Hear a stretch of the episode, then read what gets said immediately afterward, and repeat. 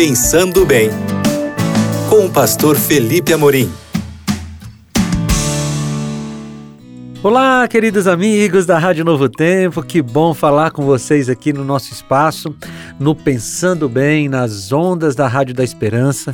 Aqui nós reservamos um tempinho para a gente pensar em um princípio bíblico que vai nos ajudar a tomar melhores decisões ao longo da nossa vida em todas as áreas. Né? A Bíblia ela é um instrumento de construção moral e quanto mais você estuda a Bíblia, quanto mais você aplica os princípios bíblicos no seu dia a dia, mais feliz você será. Isso não indica que você não terá problemas, mas mesmo quando os problemas chegarem, você terá condições morais, espirituais de enfrentá-los.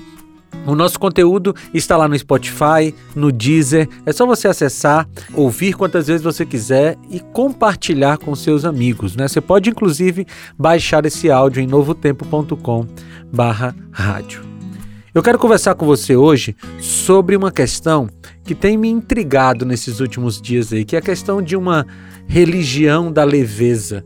Né? As pessoas querem uma religião leve, uma religião que não traga peso para os outros. Nós vivemos em um tempo tão sombriamente centrado no eu que tudo foi afetado e tudo está sendo direcionado para que o ser humano se sinta bem. Né? No cristianismo, não, não tem sido diferente, infelizmente.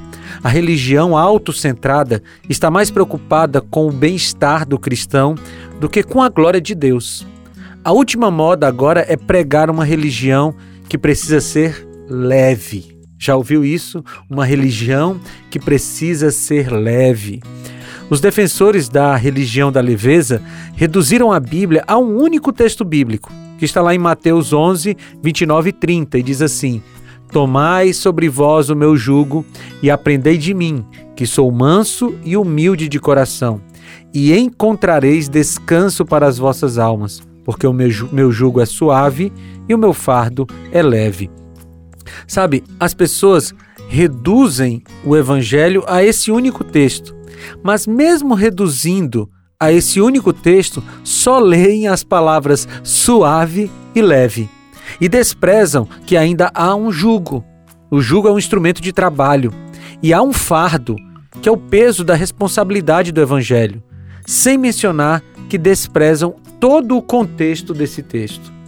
Não, a vida cristã não tem que ser todo o tempo leve. Às vezes, a luta contra o pecado é dura e sangrenta. Veja o que o apóstolo Paulo escreveu em Hebreus 12:4. Ele disse o seguinte: Na luta contra o pecado, vocês ainda não resistiram até o ponto de derramar o próprio sangue. Ouviram isso? O próprio Paulo disse também em 1 Coríntios 9, 27: Mas esmurro o meu corpo e faço dele meu escravo, para que depois de ter pregado aos outros, eu mesmo não venha a ser reprovado. Agora, palavras de Cristo. Olha o que Jesus falou. Está em Mateus 10, 34. Não pensem que vim trazer paz à terra. Não vim trazer paz, mas espada. E mais palavras de Jesus agora em Lucas 12, 51 e 52. Vocês pensam que vim trazer paz à terra? Não, eu lhes digo, pelo contrário, vim trazer divisão. De agora em diante haverá cinco numa família, divididos uns contra os outros, três contra, contra dois e dois contra três. Sabe, o grito por um cristianismo leve tem mais a ver com o individualismo pós-moderno do que com a teologia bíblica.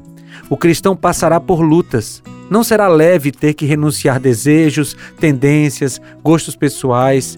Quem quer seguir a Cristo precisa entender isso.